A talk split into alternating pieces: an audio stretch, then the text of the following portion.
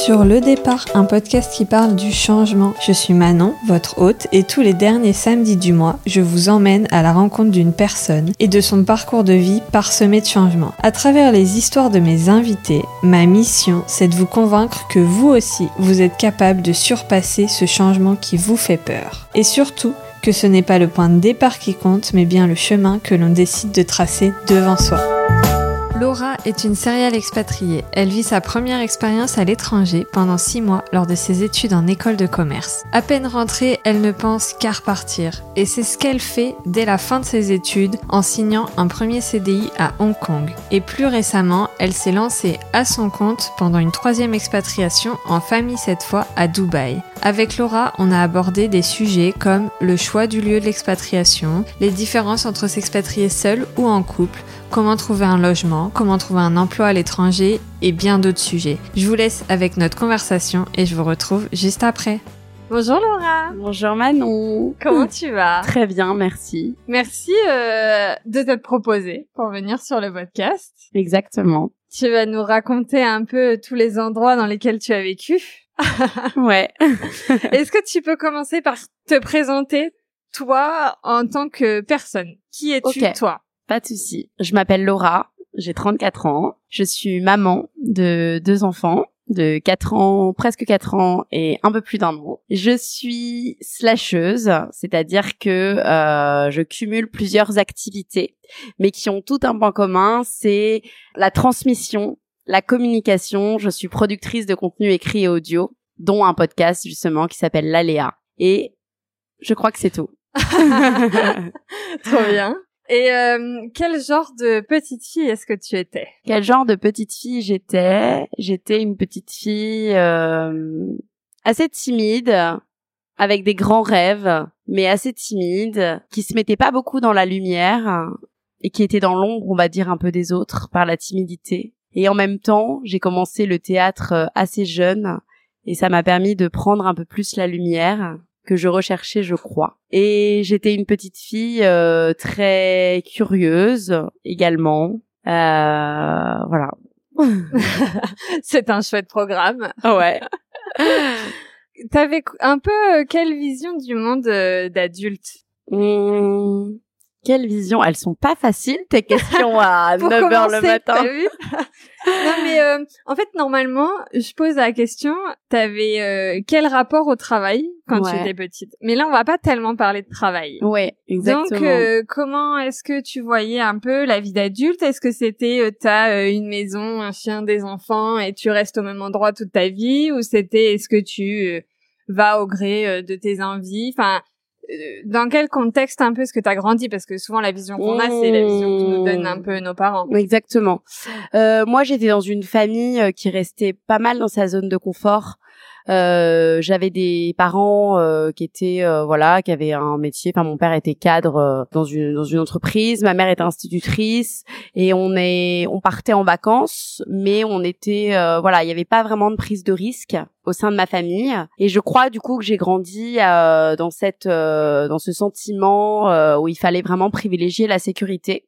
Et je crois du coup qu'en grandissant, j'ai très vite compris que j'avais besoin pour m'épanouir, de prendre le contre-pied de ça et de moi sortir de ma zone de confort, prendre euh, des risques aussi qui étaient euh, dans certains dans certaines situations euh, plus ou moins mesurés mais justement je crois que je pense que quand on grandit dans une famille soit on, on prend le contre-pied un petit peu de ça, ou soit on, on rentre dans le moule et on suit le, le flow. ouais. Du coup, tu partais en vacances toujours en France à peu près, ou est-ce que tu euh, voyages Au départ, je rentrais en, je, partais en France jusqu'à mes, on va dire, 14-15 euh, ans. Euh, c'était essentiellement la France. On avait en plus des maisons secondaires, et donc on partait dans le sud de la France, près de Perpignan. Et à partir de mes 15 ans, on a commencé à voyager un petit peu plus loin. Euh, l'été principalement. On a fait le Sénégal, euh, la Guadeloupe, euh, la Tunisie, la Grèce. Enfin voilà, on est parti essentiellement ah, en Europe. Et au début, je traînais un peu des pieds, comme pas mal de d'ados, d'ados qui ont plus envie de s'amuser avec les copains que d'aller visiter, euh, voilà, euh, les, les, monuments. Mais, euh, mais au final, j'en garde un très très bon souvenir, notamment de l'île de Gorée au Sénégal, euh, qui m'a vraiment marqué. Et je pense que c'est un, un de mes premiers émerveillements qui est très dur puisque c'était l'île de Gorée, c'est là où on plaçait les esclaves. Mais en même temps, c'est très joli. C'est les, les lumières et les couleurs sont magnifiques. Et je crois que ça a été ma première claque un petit peu de voyage. Je sais pas si tu connais, c'était l'occasion d'y aller, mais pas euh, du tout. mais vraiment c'était euh, ouais, ça m'a vraiment mis une claque.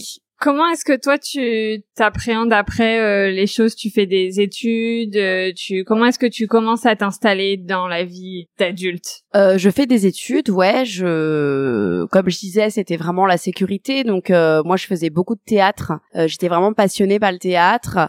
Euh, j'avais un prof qui voulait euh, me faire aller un petit peu plus loin dans le processus, mais j'étais pas dans une famille où ça se posait vraiment la, on se posait vraiment la question et je regrette pas du tout, hein, parce que je, je je suis euh, extrêmement reconnaissante d'avoir fait des études. donc j'ai fait un IUT en gestion entreprise administration j'ai fait une école de commerce, euh, l'ESC Tour Poitiers, qui s'appelle aujourd'hui euh, France Business School. Enfin, quand j'ai quitté l'école, ça s'appelait France Business School. Ça a peut-être dû changer encore, parce que les écoles de commerce bougent. Et, euh, et voilà, et je suis partie en année de césure, d'ailleurs, euh, en Floride. C'est la première fois où je partais vraiment euh, à l'étranger euh, toute seule. Et puis ensuite, donc après mon école de commerce, j'ai commencé à travailler à Hong Kong j'ai signé mon premier CDI là-bas. C'était en 2000. Euh... Oula. Je me souviens plus des dates. 2013 C'est ça, 2013. 2013 exactement. Qu'est-ce qui t'a donné envie de partir euh, en Floride? Mon ami par hasard m'avait parlé de Disney, du parc Disney et notamment du parc Disney euh, Epcot qui est un le parc qui regroupe plusieurs pavillons du monde entier pour euh, y accueillir en fait des, des travailleurs. Il m'avait dit que c'était une expérience incroyable, rencontrer plein de gens, que c'était euh, voilà qu'on apprenait bien sûr euh, l'anglais, qu'on avait euh, l'occasion d'être en contact avec énormément d'Américains pour le coup, qui venaient justement dans ce parc. Et donc ça s'est fait assez rapidement. J'ai postulé, j'ai postulé à Lyon, je m'en souviens, puisque c'est là où il y a le restaurant Bocuse, parce qu'au sein d'Epcot, au sein du pavillon français en fait d'Epcot en Floride, il y a le il y a le restaurant en fait Paul Bocuse, et, donc en général quand on part pour le pavillon français, on est recruté pour ce restaurant. Ok. Et en fait le restaurant Paul Bocuse en France est à est à Lyon, en périphérie de Lyon, en tout cas dans cette région. Et euh, du coup, je suis passée, euh, j'ai passé euh, les tests là-bas, qui étaient un entretien de motivation en français et un petit test d'anglais et j'ai été prise. Et donc après quelques démarches plus tard, euh, je suis partie là-bas. Ok. Et la Floride, euh, bah, je crois que j'avais un petit peu le rêve américain, que je connaissais des séries. C'est une époque où j'étais très fan de séries euh, américaines comme Gossip Girl. donc du coup, c'était ouais, j'avais vraiment cette curiosité pour partir là-bas. Donc pas du tout dans le cadre scolaire pour le coup. Alors, en année de césure d'école de commerce, donc quand même dans un cadre euh, scolaire, puisqu'il fallait valider en fait un certain nombre de mois à l'étranger pour avoir le diplôme. Donc, si quand même dans le cadre de mon année de césure, même si là-bas j'avais pas de, de cours. Euh... Ouais. Mais pour aller aux États-Unis, il faut un visa, il faut plein de choses. Par quelle euh, démarche du coup tu passes pour euh, réussir à rentrer sur le territoire américain? Exactement, il y a un visa euh, alors là, je suis pas spécialiste en admin, je me souviens plus. Toi, c'est quoi les démarches que tu as faites? Ça se trouve, c'est l'employeur qui t'a fait ton euh, Je m'en souviens que je passais par la boîte internationale service. Euh, qui était euh, justement qui prenait en charge en fait tous les travailleurs qui venaient là-bas. Donc c'était principalement eux qui nous guidaient pour les démarches. Ok. Ouais. C'est c'est ça qui est bien, c'est que c'est assez euh, assez organisé en fait. Ouais. T'es accompagné. Et... Ouais. Ok. Qu'est-ce qui fait que tu rentres en France? Euh, Je rentre en France parce que le, le, bah le, mon séjour là-bas se termine parce que je dois en plus entamer ma dernière année d'école de commerce, moi à Tours. Donc euh, je rentre en France au bout de six mois. Ok. Et euh, je rentre d'ailleurs un petit peu avant, 15 jours avant parce que c'est très très dur en fait. Enfin, je m'en souviens que cette expérience-là chez Epcot euh, dans le restaurant Paul Bocuse, on l'appelle on l'appelle vraiment dans notre jargon le service militaire euh, chez Disney. Parce qu'en fait, euh, travailler chez Disney, c'est énormément de on pourrait croire que derrière en fait cette image de rêve c'est énormément de travail déjà de rigueur de contraintes et des horaires euh, absolument hallucinants. On est quand même aux States. Donc moi, je me souviens euh, de faire des... Mes, mes shifts, c'était 9h euh, du matin, 16h, ou, ou 15h, 22h. Et le 15h, 22h, on fermait derrière le restaurant, enfin la, la bakery de chez Paul Bocuse, avec un international cleaning et en fait, c'était des ménages, mais alors qu'on s'était euh, tapé 6-7 euh, heures dans les pattes euh, de boulot avec des clients extrêmement exigeants, qui tapaient parfois, je m'en souviens, les Brésiliens tapaient sur le comptoir sans même nous dire bonjour ni ni merde ni merci pour nous commander les gâteaux. Et donc c'était extrêmement prenant. Moi qui ai un caractère qui a un peu un sang chaud ça m'arrivait de me parfois avec des clients de réagir et donc, euh, donc du coup, ouais, je, je, c'était vraiment, euh, c'était une expérience absolument incroyable, mais euh, aussi euh, assez fatigante, assez prenante. Et donc, du coup, je suis partie un peu avant aussi pour me reposer avant de commencer ma troisième année d'école de commerce, qui était ma dernière année en fait. Ok. C'est quoi un peu ton plus bel apprentissage que tu fais là-bas? Sur toi-même? Sur moi-même, que je je suis bien hors de ma zone de confort, que je suis capable euh, d'être loin de mes parents, desquels je suis très proche, je suis très très famille, j'ai deux grandes sœurs, un petit frère, mais finalement avec un contact, un, appel, euh, des appels, euh, des textos, j'arrive vraiment à m'émanciper et à être heureuse loin de ma famille. Et je pense que c'est le plus bel apprentissage que je fais. Et d'ailleurs, c'est le point de départ après de, de mes autres expats. Ouais parce que je savais que que finalement ça n'altérait pas mon bonheur et que et que j'étais heureuse. T'as quel âge à ce moment-là? J'ai euh, 20 23 ans. Oui, donc c'est très jeune. Et euh, donc le point de départ des autres expats, après t'as dit que tu partais à Hong Kong. Après je suis partie à Hong Kong un an et demi après justement Ok. parce que je ne pensais qu'à repartir. Ok. Mon entourage ne me supportait plus. Quand je suis rentrée de Floride, je ne pensais qu'à repartir. repartir en Floride ou repartir n'importe où Repartir. Repartir. J'avais goûté à cette euh, ce statut euh, alors c'était pas vraiment expat à ce moment-là euh, mais j'avais pas le statut expat mais ce ce goût du, de liberté de l'étranger et, et je pensais qu'à repartir. Et pourquoi Hong Kong alors? J'avais regardé le film Lost in Translation dans voilà euh, dans un cadre euh, qui se passe au Japon avec euh, Scarlett Johansson dans un voilà dans le au cours de ma vie et déjà j'avais j'avais trouvé que l'Asie j'avais eu un coup de cœur en fait pour l'Asie dans ce film. C'est complètement différent, c'est pas le je suis pas partie au Japon. Donc je m'étais dit OK, pourquoi pas l'Asie? Et un soir d'hiver, je m'en souviens, il neigeait. Mes potes m'avaient proposé une soirée et je postule à beaucoup, euh, à pas mal euh, d'offres d'emploi euh, en Asie. Donc au Japon, en Chine, à Hong Kong, voilà. Puis je, je fais ma vie et quelques jours après, je reçois en fait une un mail d'un homme d'une société, je me souviens qui s'appelle Fondlight et qui me dit que il a flashé sur mon blog parce que je tenais un blog euh, à Paris depuis euh, depuis 2013 donc je vois pas je le tenais en Floride. J'avais dû l'ouvrir euh, quelques mois avant la Floride. Ok. Et qu'il adore ma façon d'écrire qui vit à Hong Kong dans une boîte dans une société qu'il a créée et qui veut euh, m'embaucher euh, pour Hong Kong. J'ai jamais vraiment su si ça avait un lien avec le fait que j'ai postulé tu sais euh, parce que j'avais postulé à vraiment pas mal d'offres.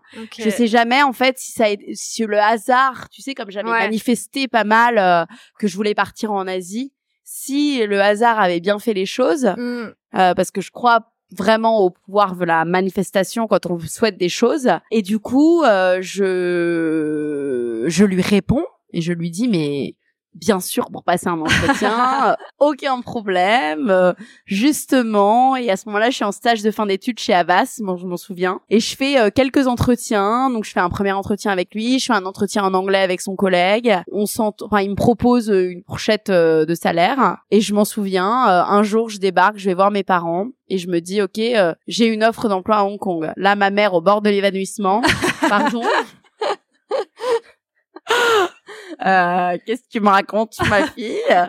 Euh, Vraiment, je j'avais 24 ans à ce moment-là. Donc c'était vrai l'année ouais l'année d'après un an et demi peut-être après la Floride. C'était il y a déjà il y a 10 ans. C'était il y a 10 ans putain déjà. Et du coup je mon père je vais le voir et je me dis oulala. Je pensais que ma mère allait être le premier stade et si elle approuve pas là mon père euh, c'est même pas la peine quoi. Et mon père me dit ah ouais ça peut être vachement intéressant euh, et puis il négocie avec moi. Il m'aide un peu dans la négociation.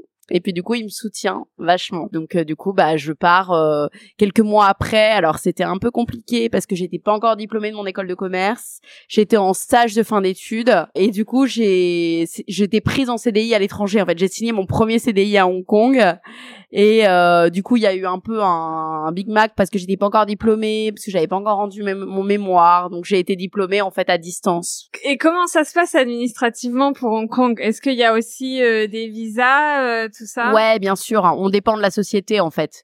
C'est mon employeur qui a tout sponsorisé. Ok. Mais oui, et bien sûr, faut un visa. Oh, je voudrais pas dire bêtise, je suis pas, je suis pas spécialisée en admin, mais je crois que c'est un valable qui est, en fait, quand tu prends comme ça un visa touriste, il faut rester trois mois dans le territoire et après tu ne peux plus. Euh, Tu es obligé en fait de ressortir et de re-rentrer si tu veux renouveler ton visa. Et là, c'était un visa d'employeur, donc j'étais liée à ma boîte en fait. Ok. Donc et d'ailleurs, quand euh, parce que cette boîte a plus ou moins fait faillite six mois après mon arrivée, donc j'ai cru devoir partir. C'était une start-up en fait. Euh, ok. Et en fait, du coup, bah ils ont dû arrêter mon visa et il fallait que je retrouve en fait un autre euh, une autre société qui me responsorisait derrière. Ok. Et euh, pour revenir à quand tu postules euh, un peu partout en Asie, comment est-ce qu'on trouve des offres d'emploi à l'étranger, notamment en Asie du coup?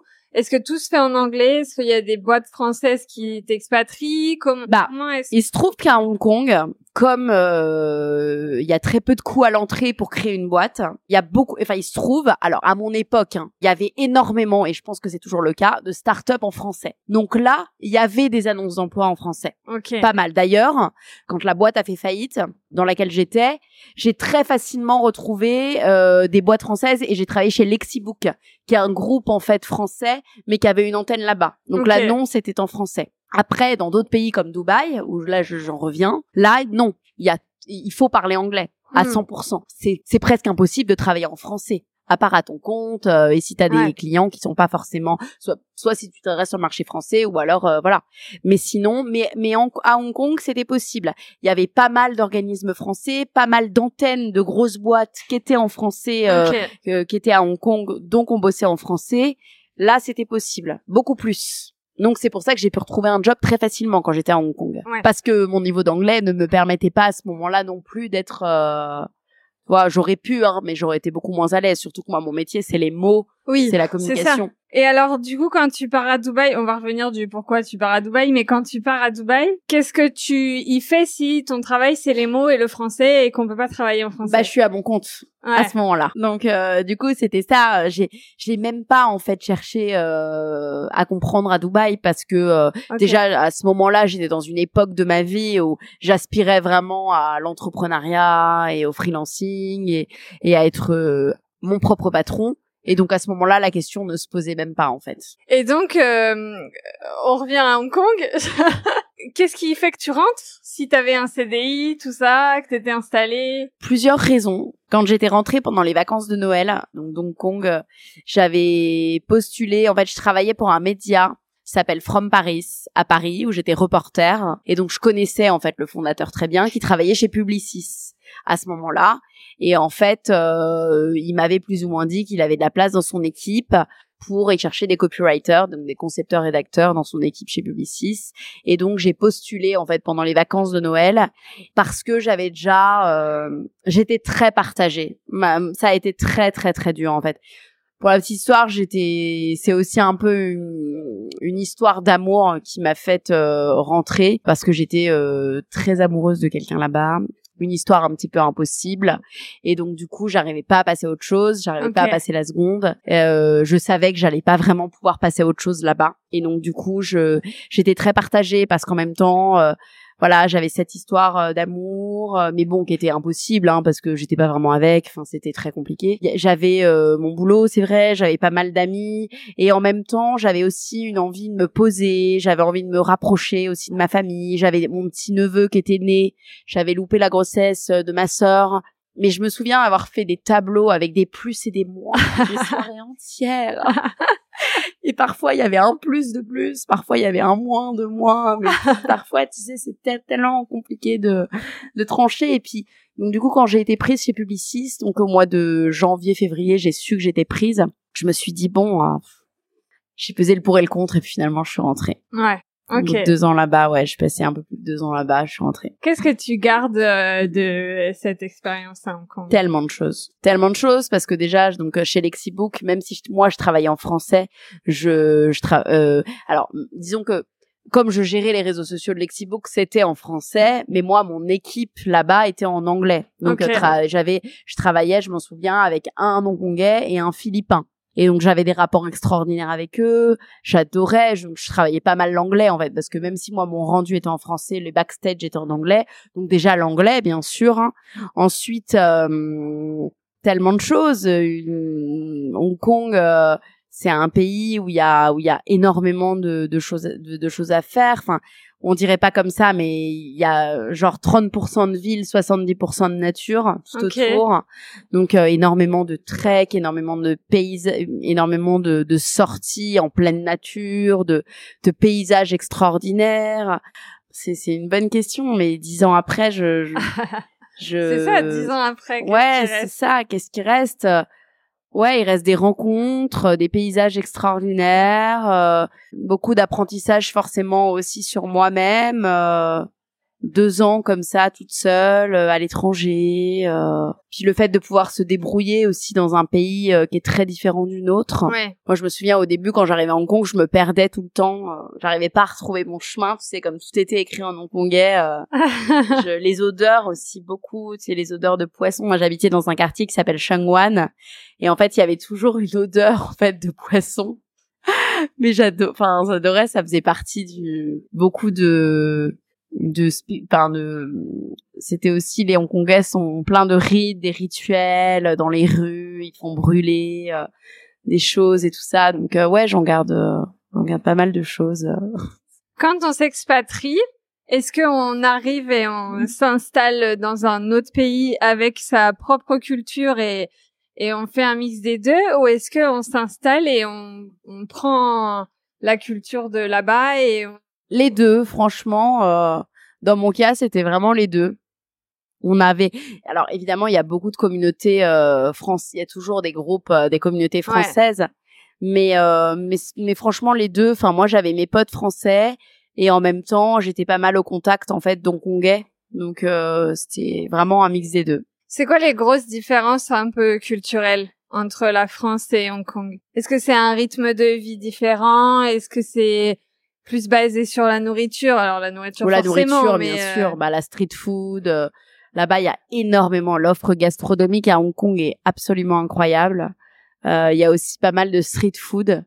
Donc, donc on mange pour rien et c'est tellement bon.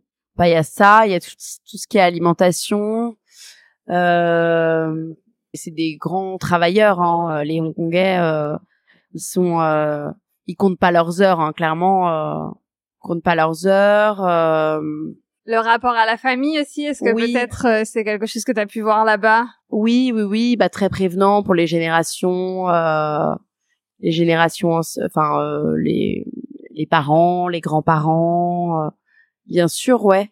Il y a il y a tout ça et puis euh, mais à Hong Kong en plus, ça il y a le phénomène des des petits espaces. Je sais pas si t'as entendu parler de ça, mais des gens qui vivent dans des tout tout tout petits espaces à euh, énormément à 10 15 parce que les loyers sont quand même extrêmement chers donc euh, mais oui c'est pas les mêmes euh, rapports hein.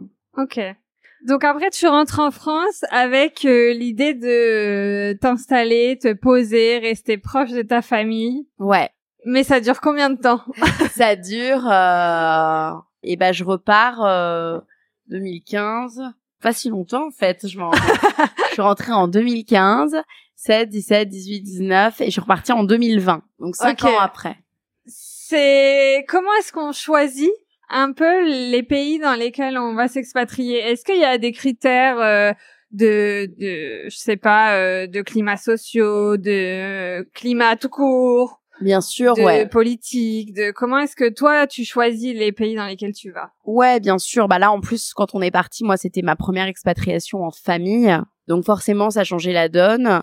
Euh, alors nous, on n'a pas choisi, dans le sens où c'était une opportunité de mon mari qui s'est présentée, okay. mais forcément, on avait des critères. Par exemple, moi, personnellement, aujourd'hui, avec des enfants, je n'irai jamais m'expatrier aux States. Avec euh, le port des armes et les écoles, ouais. je ne dormirais, je ne pourrais pas travailler de la journée si je savais mon enfant dans une école américaine. Ouais. Vraiment. Je trouve d'ailleurs qu'aujourd'hui, les Français expats aux, aux US, vraiment, je les admire. Euh, oui, bien sûr, il y avait plein de critères. Il y avait la sécurité, numéro un, dans, dans, dans déjà euh, pour quand t'es un, une femme seule et encore plus quand t'as des enfants. Le climat, bien sûr, le l'exposition au soleil. Moi, je sais que je suis un animal du soleil. oui, ça se voit un peu. Hein. On l'a un peu compris, je crois. je sais que moi, quand je suis partie à Dubaï, j'avais des copines qui me disaient "Oh là là, je pourrais pas à la chaleur et tout." Moi, c'est pas quelque chose qui me pèse. Au contraire, il y avait la sécurité, il y a le climat, il y a euh, bien sûr le la, euh, le travail, euh, si c'est compliqué ou pas de trouver un travail ou de se lancer à son compte me concernant. Il y a euh, le coût de la vie qui est euh, qui a pesé dans la balance. Euh, Qu'est-ce qu'on avait d'autre comme critères? Est-ce qu'il y a la distance à la France? Bien sûr, le décalage horaire. Le, Et décalage, le décalage horaire. Le okay. décalage horaire. Plus que la distance avec la France. Alors, la distance avec la France, c'est très important. Et le décalage horaire, c'en est une autre. Parce que moi, qui bossais, en fait, euh, pour la France à ce moment-là, ouais. et j'avais déjà dans ma strate de me lancer à mon compte, c'était hyper important. Et Dubaï, le fuseau horaire, c'est deux heures ou trois heures de okay. différence. Donc, euh, et bien sûr, la distance, parce que pareil, euh, l'Australie, c'était un peu trop loin s'il se passait le moindre truc, euh, voilà, oui. d'important. Euh, voilà, c'était ça un petit peu les critères. euh. Donc Dubaï, est-ce que il y a une date de début, une date de fin, ou est-ce que c'est euh, on part et on verra bien? On part et on verra bien. Ok. Ouais, ouais, vraiment, on part et on verra bien. Donc on part, euh, ouais. On, mon mec dit oui à son opportunité. On se marie en trois semaines. on vient d'acheter un appart. On vient d'avoir notre bébé. Et on part. ok, vous avez tout fait. On a euh, tout fait. En même temps. Je te disais que j'ai vécu à Courbevoie, j'ai vécu à Courbevoie, à Courbevoie à deux mois, alors que c'était un, un appart qu'on venait d'acheter. Et on savait pas du tout qu'on partirait. Okay. Mon bébé avait euh, trois mois quand on a su qu'on partait et cinq mois quand on est parti. Et on s'est marié en trois semaines. Parce que, à l'époque, pour aller à Dubaï, fallait encore se marier. Aujourd'hui, ils ont fait sauter la loi sur okay. ce sujet, depuis le Covid, le confinement. Mais à, à, à, cette époque, on pouvait pas être sous le même toit avec un enfant sans être marié. C'était okay. impossible. Est-ce que tu as eu le temps de te renseigner justement sur le pays avant de partir ou... Oui, parce que je suis très insta, donc euh, en trois secondes, j'ai chopé euh, quatre nanas. Euh... mais au départ, quand mon mec m'a dit on part à Dubaï, j'ai dit euh, non. Enfin, mais en même temps, j'avais envie de partir. J'avais l'appel du large. C'était non. Euh, ok, bon, euh, je vais me renseigner. On avait deux trois semaines pour donner notre décision. Okay. Hein, ça va très vite. C'est ouais. vraiment horrible. On se souvient. Et donc là, j'ai vite, je suis allée sur Instagram et tout. J'ai tapé expat Dubaï, expat française Dubaï et tout. Je suis rentrée en contact avec euh, cinq six nanas, avec le média Dubaï Madame. Euh, qui est très euh, influent là-bas, qui est le média. Enfin, en fait, il existe des Hong Kong Madame, Dubaï Madame. Dans tous les pays, c'est une organisation en fait. Enfin, c'est un, des médias en fait qui couvrent l'actualité française euh, aux Émirats, à Hong Kong, enfin n'importe où dans le monde où ils sont Mm. implantés. Et en fait, là, j'ai posé toutes mes questions. Ok, euh, comment on y vit? Est-ce qu'on est bien? Euh, J'ai écouté un podcast de Mathilde Cornier, qui est devenue ma copine. J'ai jamais rencontré, mais une copine virtuelle depuis, qui vivait là-bas. Mais euh, mais donc je me suis vraiment à peine renseignée. Et puis on a décidé de dire oui et on s'est dit bon bah au pire on entrera Ouais. et on est resté trois ça. ans. Finalement, c'est la plus longue expatriation. Ouais, C'est quoi la différence entre euh, s'expatrier seul et s'expatrier en couple? Bah tout est différent, hein, vraiment absolument tout. Là, on a, on devait euh, budgéter le coût de la famille, le coût pour la famille, pour le mode de garde, pour euh, le l'école qui là-bas est le prix d'une école de commerce en France. Donc même si on n'était pas encore à ce moment-là, notre fille n'allait pas encore à l'âge à l'école, mais bon, on se projette quand même. Euh, c'est une responsabilité euh, d'un enfant. Moi, j'étais jeune maman, donc je n'avais plus du tout moi uniquement à gérer, mais ma fille et tous les bouleversements quand on devient maman que ça peut engendrer. c'est aussi, moi, je me souviens, je lisais pas mal dessus. C'est quand t'es seul, t'as que t'as que t'as que toi. Quand t'es en couple, tu peux avoir. Il y a beaucoup. D'ailleurs, il y a un podcast qui s'appelle Ex euh, ex-expat, euh, il y a beaucoup de podcasts sur le sujet où on voit que des couples se sont séparés suite à une expatriation. Euh, c'est vraiment et souvent euh, on appelle ça une expatriation à deux vitesses. J'avais fait d'ailleurs un, un, post Instagram sur le sujet où il peut y avoir des décalages énormes parce que il y en a un des deux qui arrive pour une opportunité professionnelle, l'autre est un conjoint suiveur. Ce mot veut tout dire, hein, le conjoint suiveur. Donc nous, la, le conjoint suiveur, on a une vie à créer pendant que l'autre bah a déjà un taf, euh, a déjà une perspective, part le matin et l'autre se retrouve complètement livré à lui-même à, à recréer et à réinventer sa vie. Et moi je me souviens que ma meilleure amie m'envoyait des des articles justement sur ça. Euh, en expliquant vraiment des témoignages de personnes qui finalement euh, ont fini par se séparer parce que ils n'ont pas supporté cette expatriation à deux vitesses où la nana se retrouve toute seule parce qu'en général, c'est 90% les nanas qui suivent leur conjoint. euh, même s'il y a des mecs, hein, mais ils sont rares. Donc euh, ça change tout. Et toi, du coup, comment est-ce que t'as fait pour euh, pour réussir à créer ta vie pendant que ton mari allait au travail Bah, ça a été très compliqué. Au début, euh, déjà, j'ai trouvé une nanny. Donc, au début, je gardais ma fille. Donc, et, je, je, je, je, passais des castings pour trouver la nanny ça l'a pas fait, hein, loin de là. Au départ, euh, c'était très compliqué, surtout que là-bas, c'est des nounous qui sont euh, en général philippines et africaines. Donc c'est pas du tout les mêmes euh, façons de faire qu'en France. elles arrivent avec leur culture, avec leur leur leur rituel. Euh, avec euh, leur sensibilité, enfin avec leur mode d'éducation, parce qu'elles éduquent leurs enfants complètement différemment. Donc euh, donc ça a été dur de trouver la perle, mais on l'a trouvée. Donc au début ça a été ça, et puis après je me suis retrouvée face à moi-même. Ok ma grande, qu'est-ce que tu fais Bonne question. Et donc j'ai fait pas mal de. Au départ, j'ai au départ j'ai essayé de trouver un petit peu par moi-même ce que j'ai envie de faire, mais je me suis très vite aperçue que je me connaissais pas du tout. Ok. Euh, je donc j'ai fait beaucoup de coaching pour me connaître. Euh, j'ai utilisé beaucoup d'outils, dont l'ikigai et plein d'autres, pour construire mon activité professionnelle et me construire aussi dans mon nouveau rôle de maman entrepreneuse Comment est-ce que à des milliers de kilomètres comme ça, que ce soit Dubaï, Hong Kong ou même la Floride, on trouve un logement aussi parce que ça fait partie de créer sa vie. Euh, Bien sûr. Il faut un toit au-dessus de la tête, quoi. Et eh ben Hong Kong, moi, euh, j'avais rejoint un contre un groupe Facebook alors son nom aujourd'hui, elle est non, tu vois, j'allais dire les nouveaux aventuriers, mais c'est à Dubaï. Un groupe Facebook d'Hong Kong, ça va être les Frenchies à Hong Kong ou n'importe quoi. comme ça. Quand j'étais toute seule, c'était une coloc que je recherchais. Donc là, c'est très facile. Parce qu'on va sur le groupe Facebook, on soit il y a déjà des annonces de personnes qui cherchent une coloc, soit toi tu mets un message et t'as des t'as des propositions derrière. Donc moi, euh, pour Hong Kong, c'était coloc sur coloc, grâce à ces groupes Facebook et ensuite quand j'y étais, bah grâce au réseau euh, de potes de potes qui recherchaient.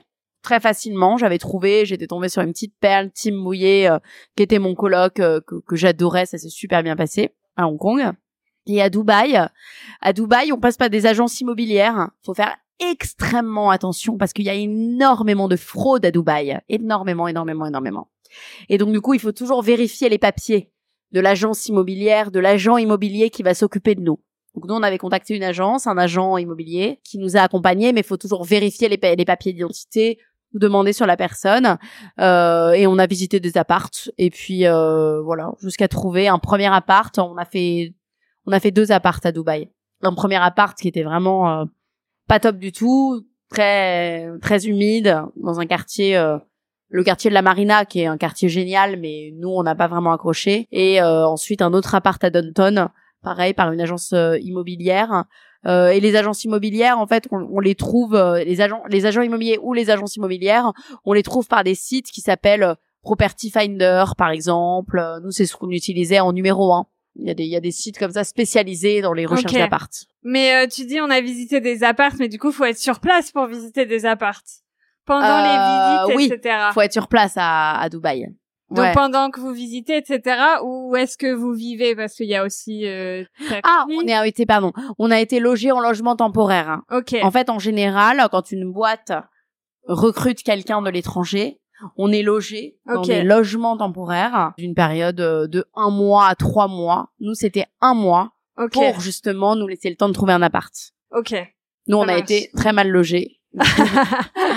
Et comme ça, vous trouvez un appart rapidement. Ah, exactement. C'est quoi qui est le plus difficile dans une expatriation Peu importe euh, où c'est? La, la, la chose. bah là, c'est vraiment le cette réinvention de soi-même en fait. C'est sortir, enfin la zone, sortie de zone, c'est comme comme son nom l'indique, hein, c'est de passer d'une zone de confort à une zone d'inconfort, à une zone d'apprentissage et se recréer sa zone de confort. C'est vraiment cette réinvention de soi-même dans un pays qu'on connaît pas. C'est ça qui est compliqué. Parce que se faire des, des amis, de se faire euh, un réseau, c'est assez facile. Parce qu'il y a, il y a plusieurs groupes. À Dubaï, t'as le FBC, euh, c'est quoi les French Business Council, ça doit être ça, et euh, FCC, des organisations comme ça. Mais c'est vraiment, voilà, qu'est-ce qu'on fait, euh, qu'est-ce qu'on fait en fait dans ce pays-là? Pour moi, ça a été le plus, plus dur. Ok. Et aujourd'hui, euh, donc t'es rentrée. Est-ce que tu te dis euh, je rentre pour euh, tant d'années et je repartirai ou est-ce que tu te dis là euh, je rentre c'est définitif? Je rentre, c'est définitif, je pense. Alors, on n'est jamais à l'abri dans euh, 4-5 ans. ouais, cinq ans, euh, si vraiment il y a l'opportunité, ce qui arrivera très certainement, euh, on n'est jamais à l'abri. Mais pour le moment, c'est la France. Ok. Ouais. Et ouais, ouais. sinon, euh, si une opportunité, on, on imagine on est dans 5 ans, une opportunité se présente, quel pays te ferait envie? J'entends beaucoup parler du Canada. Euh, On alors pour le coup, il fait froid. ouais. pour le coup, il fait froid. Euh, j'entends parler beaucoup parler du Canada, la Suisse aussi. On d'ailleurs, on l'a envisagé. Quand on est rentré en France, on l'a envisagé euh, la Suisse parce que euh, c'est un pays justement où c'est aussi très sécure, il fait bon vivre et nous c'est vraiment des critères qui sont très importants. Je serais le Canada, la Suisse, pareil, on n'est pas vraiment sur du soleil. Le Canada c'est très loin aussi. Enfin ça peut être très loin. Ça dépend de quel Le côté Canada, du ça Canada. peut être très mais- loin aussi. Aujourd'hui, dans ton quotidien à Paris, qu'est-ce que t'as importé de toutes tes expatriations? Le l'absence de parisianisme. Et euh, moi je je, je, m'en souviens quand je suis rentrée de Floride je trouvais Paris euh, les gens à Paris très parisianistes. Je sais pas si tu connais tu sais mais c'est vraiment Non, euh, pas trop. très auto-centré très Paris quoi. Très euh, Ouais, ouais, ouais, ouais, je vois très vraiment euh, Paris. Paris contre le reste du monde. voilà c'est ça euh, et en fait c'est pour ça aussi que je voulais repartir. C'est que je me disais mais waouh mais en fait le monde est grand euh, énormément de choses. Il y a enfin moi je je me trouvais en tout cas beaucoup plus ouverte d'esprit que que la moyenne.